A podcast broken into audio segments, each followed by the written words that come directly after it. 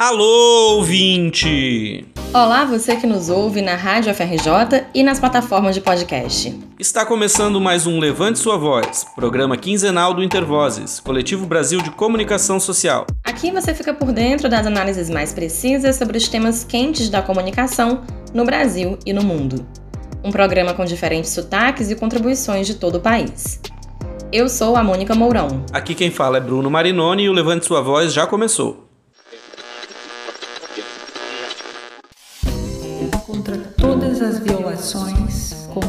Todas as opressões. Levante a sua voz. Em 2020, o relatório McBride completou 40 anos. Esse documento, também conhecido pelo título Um Mundo, Muitas Vozes, pode ser considerado como o fundador do conceito de direito à comunicação. Ele é importante porque amplia o direito à liberdade de expressão do âmbito do indivíduo para o âmbito coletivo, da sociedade. Esse documento, lançado pela Unesco em 12 de maio de 1980, critica a concentração dos meios de comunicação nas mãos de poucos e o direcionamento dos fluxos internacionais de produtos midiáticos do centro para a periferia do capitalismo. Uma realidade que ainda hoje percebemos no Brasil e no mundo. O Intervozes tem uma pesquisa chamada Monitoramento de Propriedade da Mídia, que fizemos em 2017, e trata desse assunto. Vamos deixar o link aqui na descrição para quem quiser saber mais. Pois bem, nesses 40 anos a sociedade se transformou e o direito à comunicação também. Hoje, quando falamos de direito à comunicação, falamos também do direito à informação, do direito à liberdade de expressão, da pluralidade e diversidade nos meios de comunicação, do acesso aos meios de produção da comunicação e, mais recentemente, também do acesso à internet. Para nós do Intervozes, o acesso à internet deveria ser considerado um direito fundamental garantido pela Constituição. Na pandemia, isso se mostrou ainda mais urgente. Com a vida offline, pausada por conta da pandemia, a solução foi digitalizar tudo. Trabalho, escola, atendimentos médicos, lazer, tudo passou a ser realizado pela internet. Mas basta uma olhada nos dados do Comitê Gestor da Internet no Brasil, o CGI, para ver quem, de fato, conseguiu seguir com as atividades pela internet. Te dou um dado: 36% dos usuários de internet com 16 anos ou mais tiveram dificuldades para acompanhar o ensino remoto por falta de acesso ou conexão de baixa qualidade. Se a gente olhar para o dispositivo que é usado para acessar essas aulas, conseguimos entender um pouco mais do sufoco que os estudantes passaram esse ano. No Brasil, 85% das classes de DIE acessam a internet por meio do celular, com pacotes de dados limitadíssimos. Imagine assistir a 3, 4 horas de aula pelo celular todos os dias com conexão estável. Pois é, não dá nem para imaginar porque o pacote de dados certamente acaba antes. Isso sem contar as particularidades dos diferentes estágios da educação. Carla Carvalho, professora da Rede Pública de São Paulo, participou de um debate que fizemos sobre educação, internet e pandemia. Ouve só o que ela diz. Eu, como oriunda, né, como eu sou da educação infantil, e aí eu vou é, parafrasear um, um, um, amigo que é o professor Ivan, dizendo que não existe educação infantil à distância, e educação infantil à distância é terraplanismo pedagógico, porque é inviável quando a gente tem uma concepção de educação é, e de infância que baseia a aprendizagem na interação, na, no convívio, no cotidiano, então já, já parte do inviável, a educação à distância, ela é por si só questionável do ponto de vista da concepção política de educação que a gente tem, né? Os impactos da falta de acesso à internet no processo de aprendizagem de crianças e adolescentes é um dos muitos exemplos de como o direito à comunicação afeta os demais direitos fundamentais. Se por um lado a pandemia aumentou a tensão social e ampliou o abismo das desigualdades, ela também evidenciou a importância do direito à comunicação na sociedade contemporânea.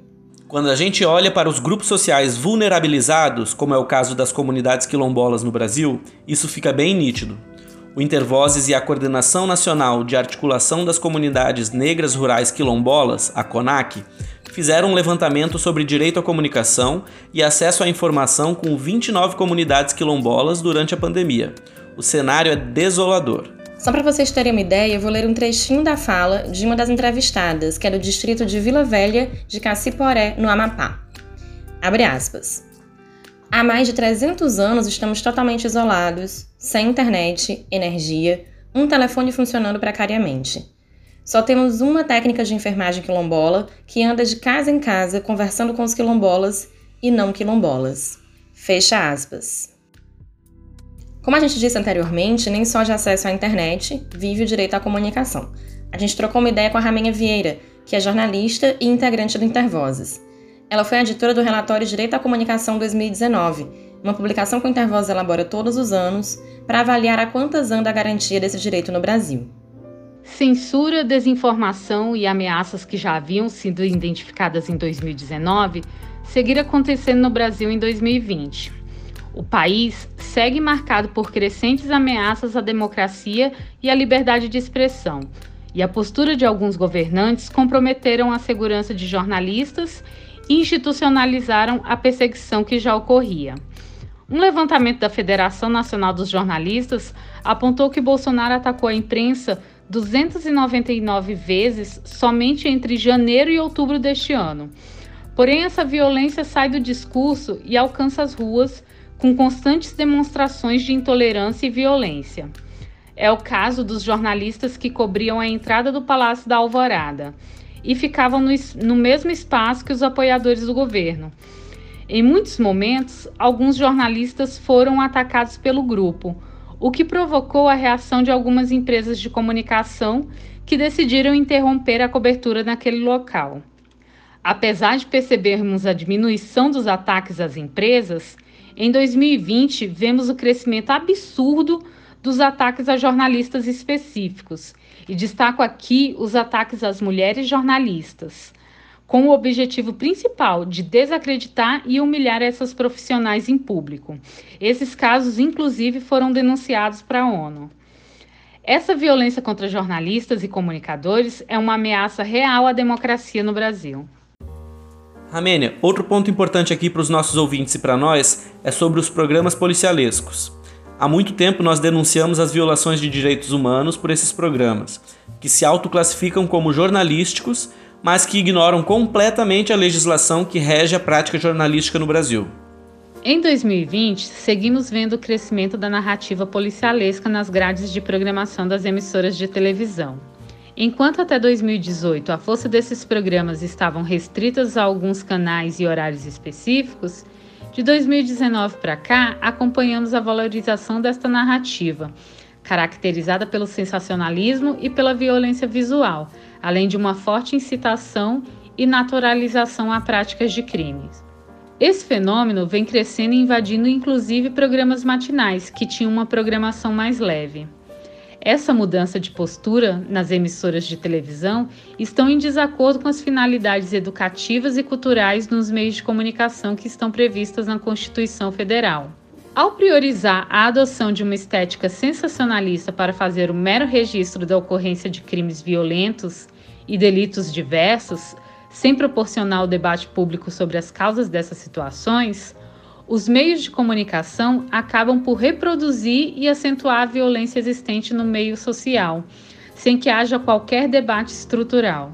O PL Fake News, o inquérito no STF e a CPMI das fake news também estão na lista dos acontecimentos quentes desse ano pandêmico. Na sua opinião, a gente avançou ou retrocedeu em relação ao combate à desinformação? A desinformação vem se acentuando no Brasil desde 2018 e em 2019 ela tornou-se central como estratégia do governo. As suspeições e denúncias sem fundamento seguem sendo jogadas sobre opositores de forma a contemplar os objetivos dos grupos políticos que ocupam a presidência da República. Porém, vimos neste ano o princípio de uma tentativa de desarticulação dessa estrutura pelas plataformas a partir de provocações feitas por políticos e membros do judiciário. A disseminação de falsidades segue sustentada por apoiadores do governo, muitos deles figuras com grande apelo popular ou muitos seguidores nas redes sociais. Passamos por muitas fases, desde a gripezinha até a cloroquina. Após o Brasil ultrapassar 175 mil mortes, a estratégia agora é desacreditar a vacina. Um exemplo é uma deputada da base do governo que começou a espalhar que a vacina pode afetar o DNA. Em 2020, também seguimos vendo a desinformação sendo usada pelos grandes meios de comunicação para legitimar pautas de interesses de grupos hegemônicos no Brasil, em detrimento dos direitos do cidadão. Foi assim com a reforma trabalhista, foi assim com a reforma previdenciária e está sendo assim com o interesse na privatização do patrimônio público do país.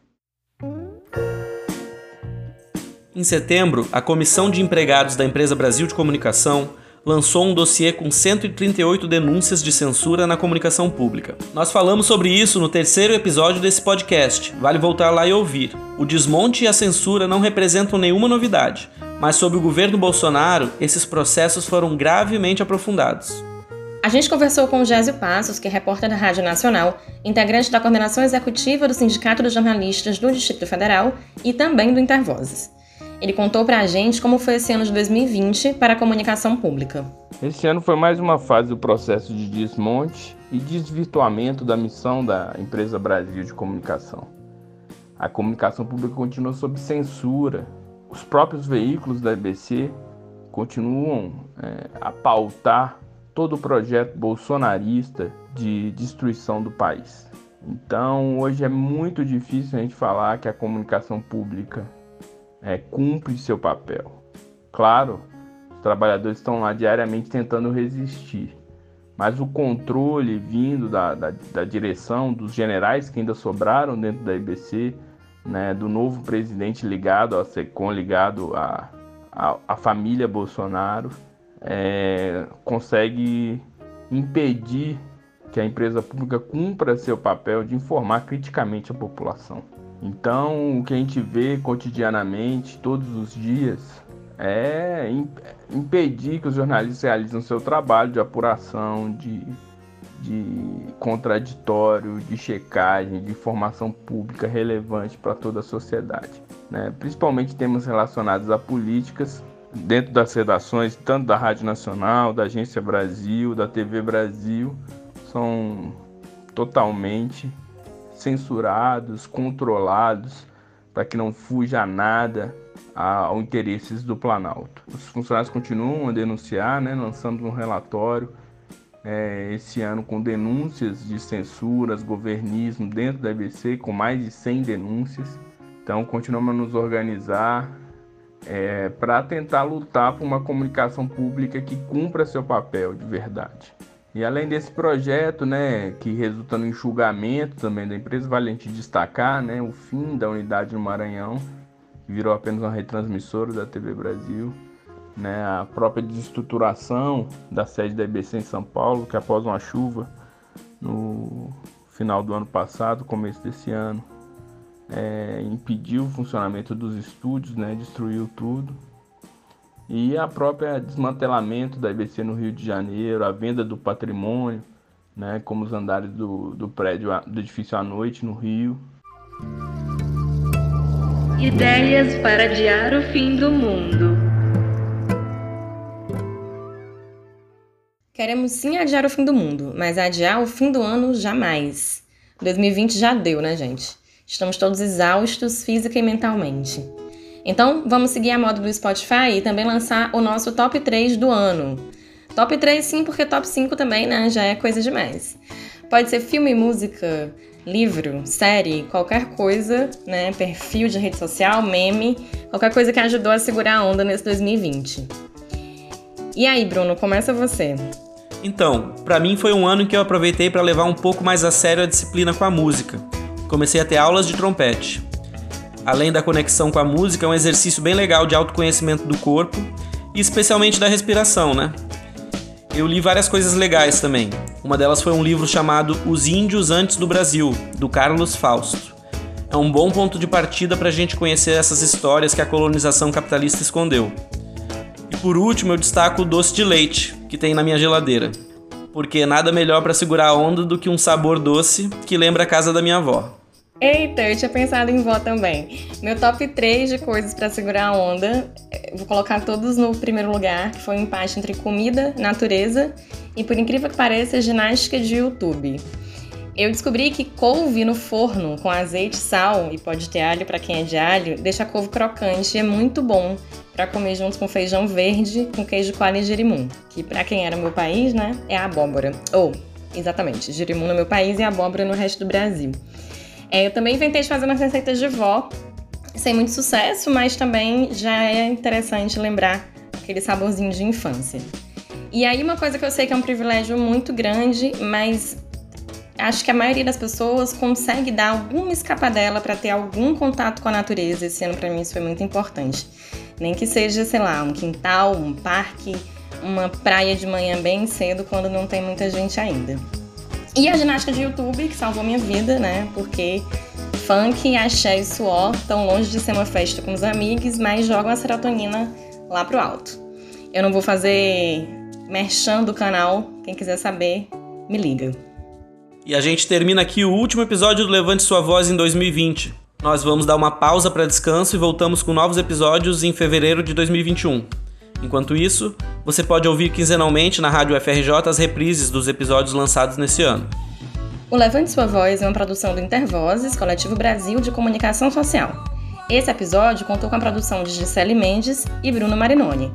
Na locução estamos Bruno Marinoni e eu, Mônica Mourão. Na edição e finalização, Iago Werneck e Raquel Baster. Valeu, pessoal! A gente se vê próximo ano. Se cuidem! Boas festas, bom descanso a todos e até lá!